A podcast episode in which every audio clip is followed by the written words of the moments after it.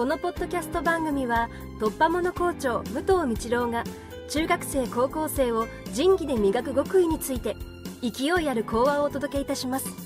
お楽しみください。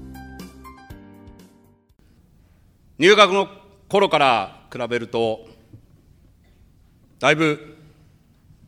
大きくなりました。皆さんにとっては今日一日は芝学園に入学してからの途中の通過点でしかないのかもしれません。がしかし今日一日中学校を卒業するということを考えれば今までの中学校生活を振り返るには十分な時間があるのではないかと思います。卒業おめでとう。お父様お母様、あっという間の3年間であったとは思いますけれども、一つの区切りでございます。卒業おめでとうございます。君たちが芝中学校を卒業する今年、今年度を通して先生が話をしてきたこと、先生の言葉、仲間の言葉をしっかり拾い集めて、その言葉の意味を考えてみようと。いうことを、ことあるごとに問いかけてまいりました。君たちが芝中学校を卒業する今年度、まもなく数日すると、新元号が発表されます。そのことに興味を持っていて、過去の膨大な資料を紐解いたりしながら、自分で予想を立てている人もいるかもしれません。君たちは中学校時代を平成という時の中で生活し、これから次のステップを進もうとしています。このこと、次に話すことは、終業式、卒業式で、日本全国中、世界中の校長が口にする話かもしれません。ご存知の通り、鈴木一郎選手の話です。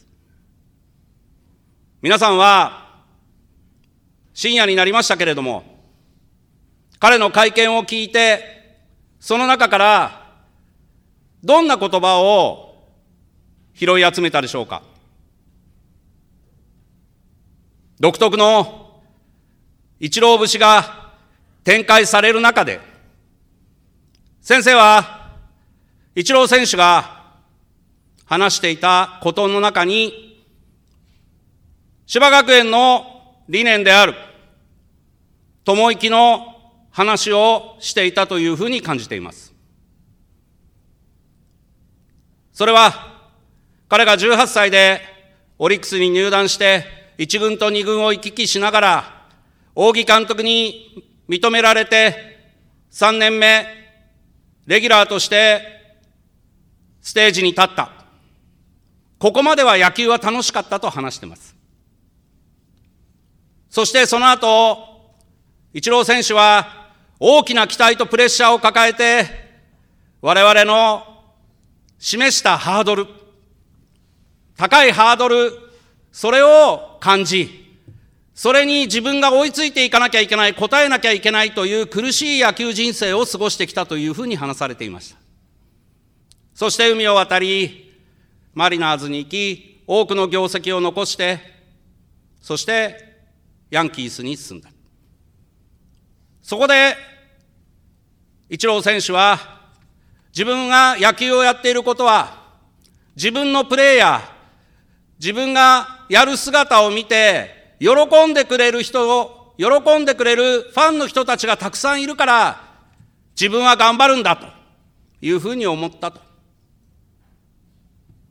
そして、日本だけではなく、アメリカでも、アイドルを超える、我々の心に何か勇気を与えてくれる選手なり人になっていったんだと思います。ここに、イチロー選手の友生きの精神があるのではないかなというふうに思っています。また、イチロー選手は、日本に来るときに、これは私にとって大きなギフトです。いうふうに答えた。君たちは、イチロー選手がこのギフトという言葉をなぜ使い、どのような思いであったか、想像してみたことがあるだろうか。これは、宿題にしておきます。そうやって、自分たちが関わりを持った人、有名でなくてもいいんです。多くの人が君たちに投げかけた言葉の中には、多くの意味が含まれていて、その言葉をしっかり受け止めて考えること、そういうことができるようになること、これが芝学園で学んだ卒業証書に匹敵するものだと思っています。そして、そのことを胸にして、これからさらに自分の高みを目指して、研鑽を積んでいくべきであろうというふうに考えています。君たちは、昨日、20度を超える暖かい一日の中にいました。そして、今日は10度ぐらいの花冷えと言われる今の空間にいます。肌で季節を感じられる。これが日本の大きな特徴であり、なぜそういうことが起こるのかは君たちはすでに学習をしていると思います。季節の移り変わり、君たちが今日、芝中学校を巣立つと同時に、お祝いのように、冬の間、葉を落として静かに眠っていた木々たちが、昨日の暖かさで、ぽっと淡い緑や薄いピンクの色や、我々の心を躍らせるような色彩を感じ取らせてくれるような移り変わりを示しています。そして今日、この寒さの中で、じっと耐えながら、来たるべき、これからの未来に向かって、花を咲かせよう。眩しい緑を輝かせようと、準備をしています。今日明日は少しこういう季節の中かもしれません。終業式が終わって春休み、その間に驚くほどのスピードで彼らは君たちに新しい季節が来たことを告げてくれるはずです。そういう身の回りの出来事、身の回りのたわいもないこと、そういうことにもしっかり心を向けて、そして、義務教育が終えたこの後、君たちの前途は輝くばかりです。その輝く未来をしっかりつかめるように、そのためには、この新しい4月を迎えるまでの間に、その準備をしっかりすることが大事だと思います。私たちの話を入学の頃から比べれば、しっかり目を見て話を聞けるようになった立派な君たちに対し、今後の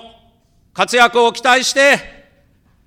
今日、節目となる芝中学校の卒業をお祝いして、私の告示としたいと思います。以上です。